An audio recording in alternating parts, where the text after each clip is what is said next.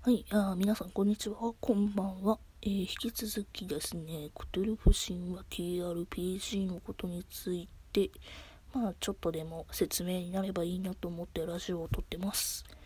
えっとですね、前回はですね、まあ、えー、クトゥルフ神話 TRPG の最大の目的が、生き残ることと、あとは楽しむことっていうのが最大の目的ですよっていうのはお伝えさせていただきましたので、今回はですね、クトゥルフ神話 TRPG のなんかよくわからへん語句なんか用語っていうのをちょっとだけ、うん、ちょっとだけというか、まあ教えれるだけ喋りたいなと思います。まあね、えっ、ー、と、用語とか語句とかって、まあ調べたら出てきますし、一番いいのは、ルールブックを買うことなんですね。で、さっき調べて、なんかクトゥルフ神話ってなんで敷居が高いんだろうなってちょっと調べてみたら、まあ、ルールブックがなんか高いっていうのとあとなんか知らんけどルールブックをまずは買わ買いなさいぜ。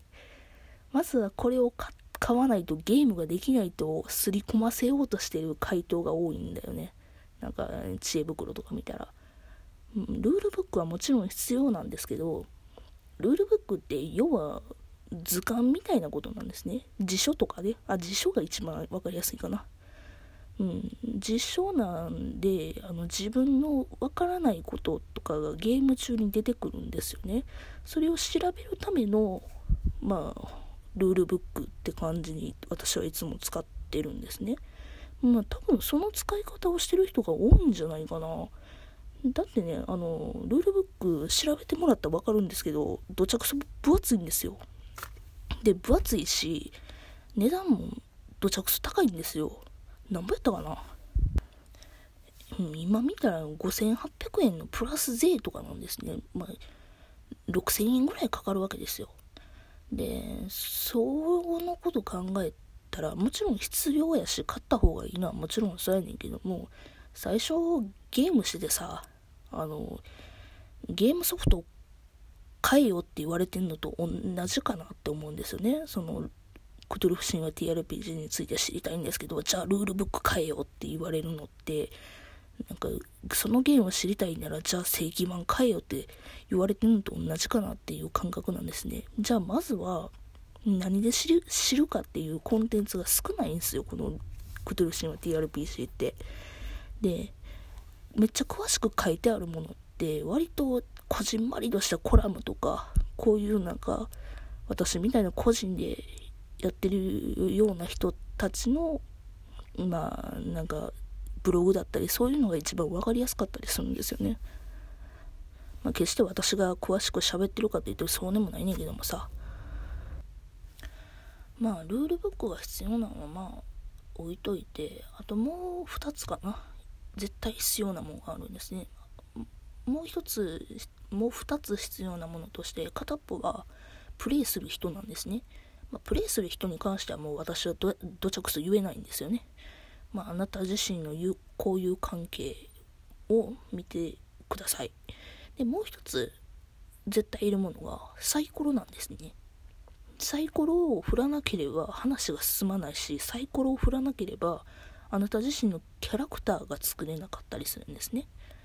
で、サイコロも、あのね、フトルフ神話 TRPG に関してはね、サイコロをダイスと言ってるんですね。ダイス。ダイスですよ、ほんま。なんか、そんな、あの、なんていう、サイコロでええやんけとか思うでしょ？私もそう思う。で、まあ、サイコロも必要なんですけど、サイコロも、あの、すごろくでやるような、いわゆる1から6までの6面ダイスだけじゃなくてですね、1から10まで書いてある10面ダイスというものが必要なんですね。で、他にも4面ダイス、8面ダイスと必要なものがあるんですけど、最低限6面ダイスと10面ダイスが必要なわけですよ。まあ、なんで必要になるかっていうのは、まあ、後々説明するんですけど、まあ、とりあえず6面ダイス、10面ダイス、6面ダイスについては3個あればいいかな。10面ダイスは最低でも2つは欲しいかな。まあもちろん各1つずつでもできるこっちゃできるんやけども、いちいち踏んのめんどくさいっていう人は大量にいるかもしれんね。うん。もうクトルフ神話って RPG はまだええねんけどもさ、あの、パラノイアとかそこら辺になると、ダイスめっちゃ振らなあかんのがあるからね。で、最近は別にダイスがなくても、アプリとかで、ダイスのアプリとかあるんで、まあそういうのも活用してもええのかなっていうのは思います。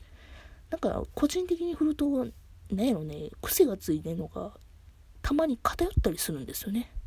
まあ偏る振り方するなって感じなんですけど、まあなんで、クトゥル神話って RPG にやるよっていう人は、まずはまあ、ダイスを用意するのが一番いいかなって思います。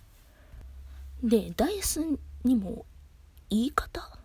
うん、ちょっとあれなんですけど、これ、6面ダイスを振ってください、10面ダイスを振ってくださいっていうのをですね、あの探索者じゃねえわ、ごめん、あの、キーパー、えっ、ー、と、ゲームマスターの方が指示があるんですけど、その時にゲームマスターとかキーパーはですね、言い方としてはね、例えば何やろね。1D6 とかかな。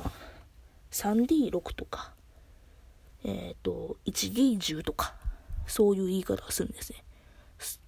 えこれ聞いてる人何言ってんのとか思うでしょ 1D10 3D6 うん。要はなんちゃら D なんちゃらっていう数字が入るような言い方をするんですね。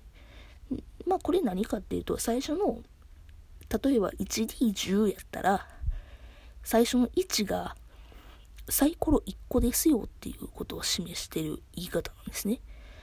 だから 1D10 やったらサイコロが1つ必要です。3D6 ならサイサイコロが3個必要ですって言い方になるんですね。で、1D10 やったら 1D10 の D はダイスの D です。まあそこは無視してくれはったらいいよ。で、最後の 1D10 でいうところの10に関しては、10面ダイスのことですよっていう言い方なんですね。だから 1D10 やったら10面ダイス1個振ってください。3D6 やったら6面ダイスを3回振ってください。えー、あとは、なんや、1D6 やったら6面ダイスを1回振ってくださいとかいう言い方になるんですね。まあ、ここがちょっと分かりづらいものの一つかなと思います。うん。で、1D10 とか 3D6 っていうのは割と使うんですね。よく。3D6 に関しては、キャラクターを作る上のキャラクター数値を作る能力で一番よく使うサイコロの振り方です。